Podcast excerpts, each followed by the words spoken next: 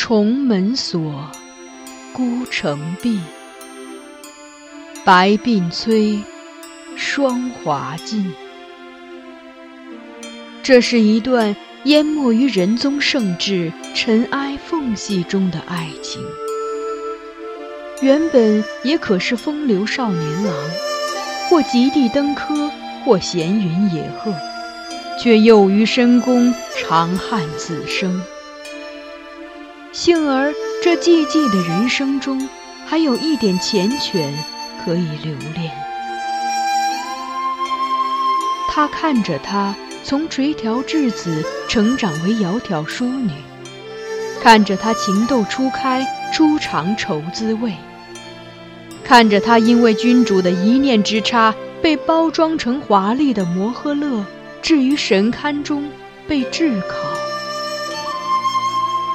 他把她当作唯一的依附，他亦愿意给她此生所有的温度。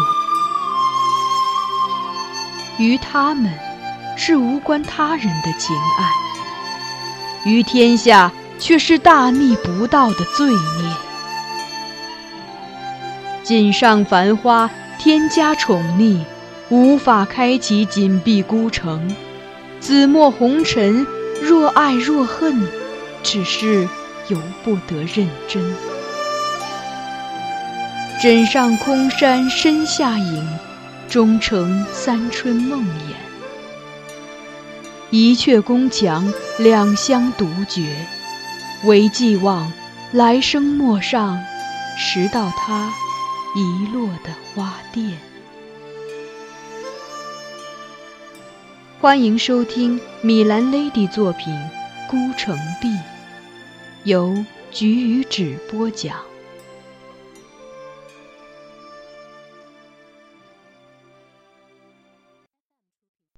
依恋。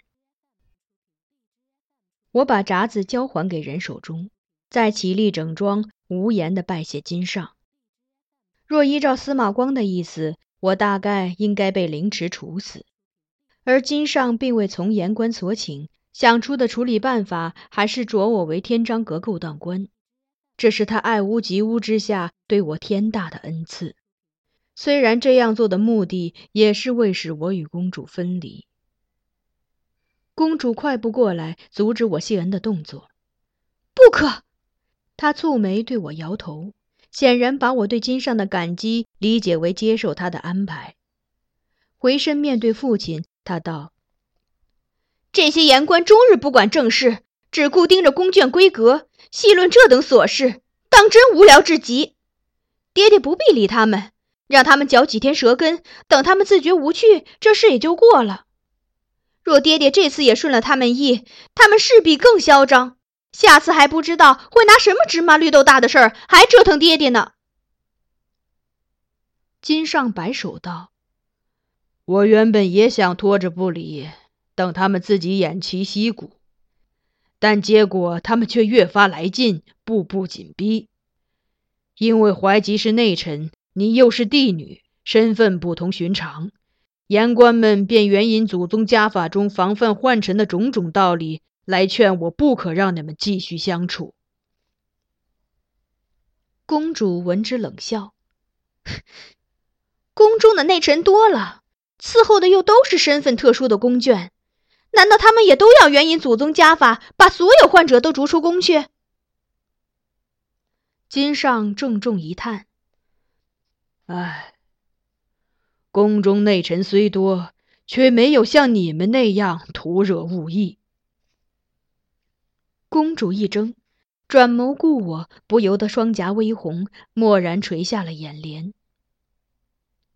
皇后看在眼里，此时便缓步过来，牵公主手，引到自己身边坐下，再温言对她说：“言官们其实并不一定真要怀及性命，只是见他回来，又回到公主宅做事，他们觉得以前谏言未被接纳。”圣上还宠着你，按你的心意行事，便尤为气愤，怕此例一开，官家以后难纳忠言，而众内臣也会因此气焰大炽，生出更大的事端。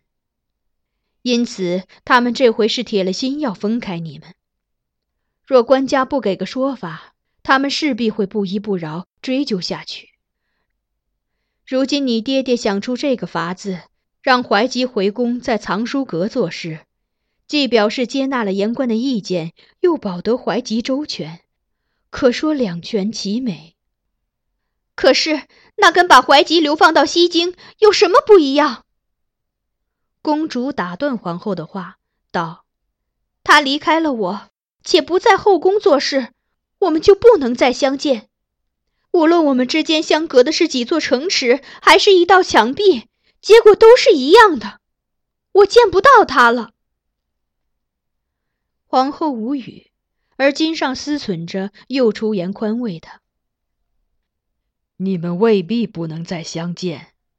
你回宫之时，也许有机会遇见他；再或者，年节庆典时。年节庆典时，隔着千山万水、重重人海，远远的对望一眼。公主即刻反问，冷冷的拭去眼角泛出的一点泪光。她凝视着父亲，又道：“就算言官不逼迫，爹爹一定也想分开我与怀吉。”像你设想的这样，让我们慢慢疏远，是你深思熟虑后决定选用的策略。金上顿时大怒，拂袖扫落机上的杯盏，直斥公主道：“为了一个内臣，你竟然不顾身份，屡次做下失态的事，让父母的处境、夫君的尊严、宗室的声誉和自己的名节完全抛诸脑后。司马光指责你不更父母之言，谓之失德之礼。”如今看来，真是一点也不错。现在全天下人都在等着听你的丑闻，看你的笑话，而你竟然还不知悔改，不懂避忌，一意孤行，挑战言官公论，不明事理，至此，真是辜负了从小所学的贤元名训。一语及此，金上怒意仍不减，挥臂直指我，又对公主说：“看看你甘冒天下大不韪一心维护的这个人。”他只是一个内臣，一个患者，一个不能称之为男人的人。驸马那样爱敬你，你却对他不屑一顾；而这样依恋这个人，不觉得可笑吗？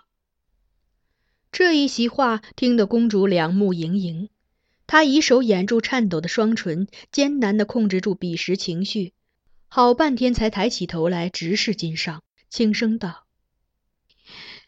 你说驸马爱敬我。”但是他爱的是我这个人吗？不，他爱的是公主。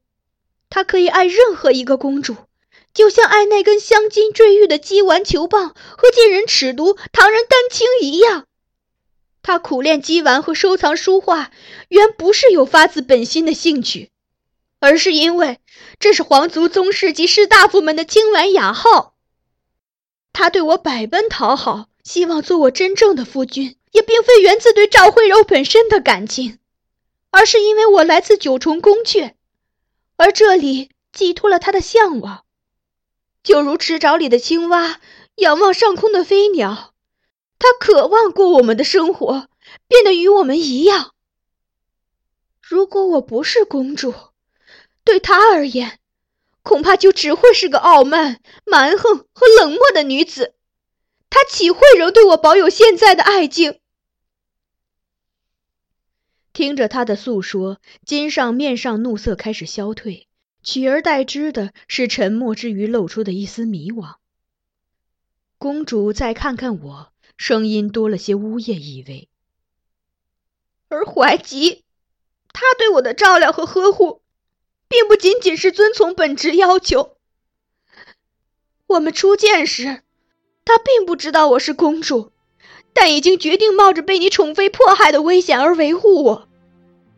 我不管在你们眼中他是什么人，我只知道，这十几年来他陪着我长大，教导我读书写字，陪我学习音律，与我一起焚香点茶，又一起作画填词。他并不仅仅是服侍我的内臣，倒更像是我的兄长、师傅和朋友。我们是这样心意相通，以致我只看他一眼，他便知道我想传递的意思。他希望我快乐，但也不会无原则的讨好我。他甚至会小小嘲笑和激怒我，但那只是为督促我做应做的事。在他面前，我可以抛弃公主的外壳，还原为一个寻常的小女子。李伟看我的目光总是瑟缩的、仰视的，而怀吉则不。当他凝视我的时候，我可以感觉到，他看见的并不是公主，而是一个他珍视的女子。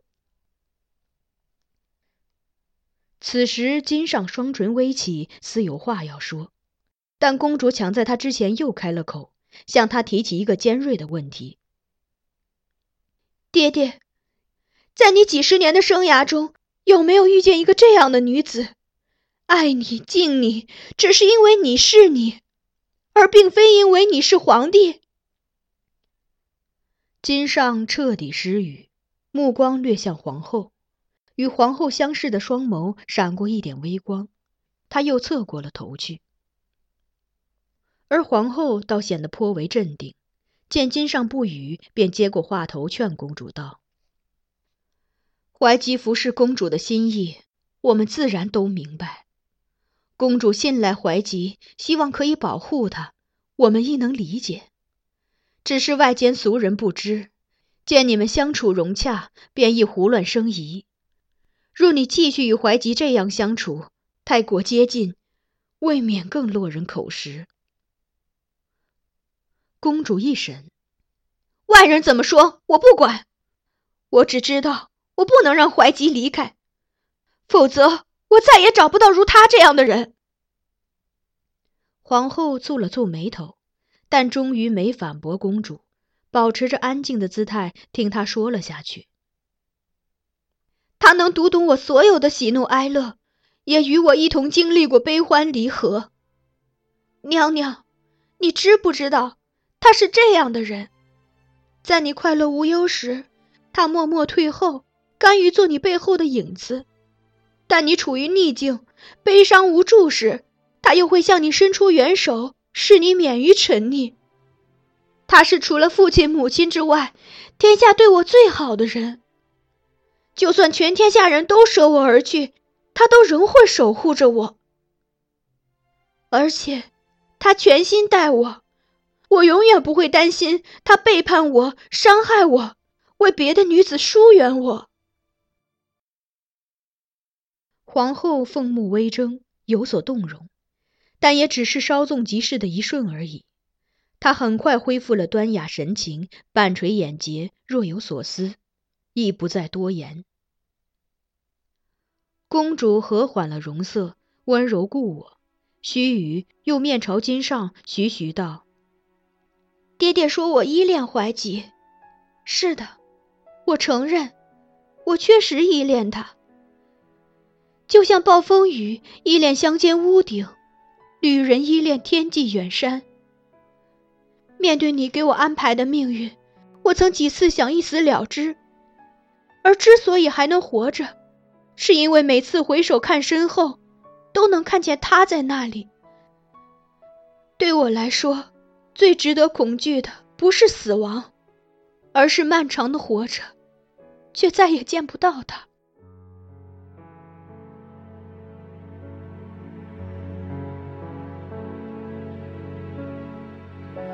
您刚才收听到的是菊与纸播讲的有声小说。孤城闭，欢迎继续收听。